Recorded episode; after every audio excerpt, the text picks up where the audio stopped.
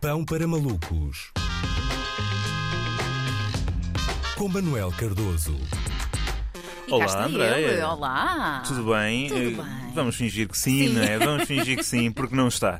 Não está. Portugal perdeu ontem com a Sérvia por 1-2 no Estádio da Luz e não se apurou de forma direta para o Mundial do Qatar. Eh, Foi a coisa mais deprimente que podia ter ocorrido no dia de ontem e estamos a falar de um domingo de novembro, não é? Dia perfeito para a ocorrência de coisas deprimentes. Portanto, não era, não era fácil. Acho que são situações como esta que provam que quem acha que o Serviço Público de Televisão não devia incluir o futebol eh, pode ter razão, não é? Não deixa de ser irónico que os programas com mais audiência do ano da RTP, precisamente os jogos eh, da seleção treinada por Fernando Santos, sejam simultaneamente o conteúdo mais secante que o canal alguma vez produziu na sua história. A sério, prefiro um documentário em 10 partes sobre a floresta Laurisilva da Madeira a qualquer jogo desta seleção. Tem mais ritmo, é mais pedagógico e também inclui aquilo que de melhor a Madeira tem para oferecer. Eh, mas pronto, ontem lá fiz Lá fiz o esforço de assistir ao jogo e digo-vos uma coisa: é incrível como cada vez eh, antecipam a Black Friday para mais cedo, não é? Porque o que eu vi ontem foi um grupo de portugueses a serem amassados nas imediações do Colombo por pessoas que queriam uma coisa muito mais do que eles, não é? Neste caso, o apuramento. Há, há vários anos, há vários anos que isto é assim, não é? Há vários anos que os jogadores dessa seleção nacional jogam estes, estes desafios como se estivessem num date do Tinder que aceitaram sem pensar, não é? Não se esforçam para ir além, recusam-se a mostrar a melhor versão de si e só esperam não sair de lá, só esperam não sair de lá magoados, não é? Se calhar o problema.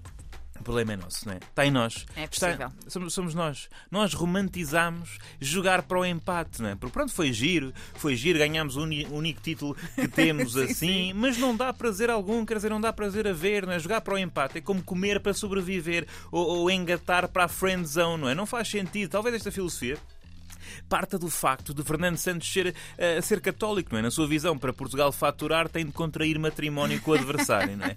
Para além disso, eh, não, quer dizer, não é em todos os casos que resulta, não é? Jogar para o empate resulta com os franceses que eh, capitularam na Segunda Guerra Mundial e são um povo dado aos compromissos. Não com os sérvios, não é? Os sérvios nunca na vida, nunca na vida mais valia logo termos entrados a assumir que eles iam ao Mundial e que nós íamos ficar a ver do Balcã, não é? Em pouco tempo, isto mudou eh, muito, não é? A forma como olhámos para a seleção, porque, na verdade, eles têm, ah lá, excelentes jogadores, dos melhores do mundo. E, e muito rapidamente este conjunto de excelentes jogadores passou da nova geração de ouro para a nova geração arrasca, não é?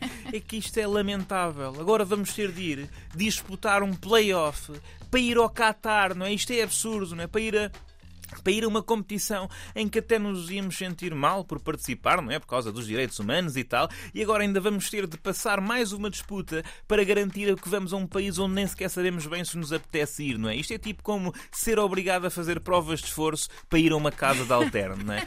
Hum, o que me preocupa aqui é onde é que foi? Onde é que foi o talento destes jogadores, É o não é? grande mistério. Onde, para onde é, que ele, onde é que ele está? Eu ontem estava preocupado com o apuramento para o Mundial, hoje estou preocupado com o apuramento cabal das responsabilidades, porque a forma como Portugal jogou é matéria para o Ministério Público, não é? Há aqui um. ah, quer dizer. Não é um crime de branqueamento de capitais, mas é branqueamento de craques, não é? É que é óbvio que nós somos ricos em talentos, mas Fernando Santos executa uma engenharia financeira para o esconder, não é? É- E Fernando Santos é também a prova de que existe uma an- anti-cancel culture, não é? Anti-cancel culture, porque na cancel culture as pessoas são despedidas por algo de errado que fizeram no passado. Na continue culture, que é o contrário, o Fernando Santos tem emprego para sempre porque acertou uma vez ao pôr o éder, não é? Temos que explorar este, este fenómeno. Mas a questão é, se Fernando Santos sair, quem é que vem aí, não é? Quem é, qual é o senhor que se segue? É que é- não, é, não é nada fácil. Se pensarem, não é nada fácil. Um treinador com qualidade na seleção portuguesa, eu acho que até se calhar isso é pedir demais, não é? É- não, nem sequer, não é muito comum sequer. É quase como querer que um, um, um presidente da República com elasticidade na pele, não é? É inerente ao cargo não a ter. Eh, por mim, eh, me fica esta ideia, deveríamos pôr um militar dos comandos eh, ah, eh, pronto, no cargo de selecionador nacional. Este para mim, eu acho que um militar dos comandos, porque pelo menos eles claramente sabem tirar proveito de diamantes em bruto. Eu acho que esta eh, é a minha ideia e acho que, senhor da FPF, por favor, siga.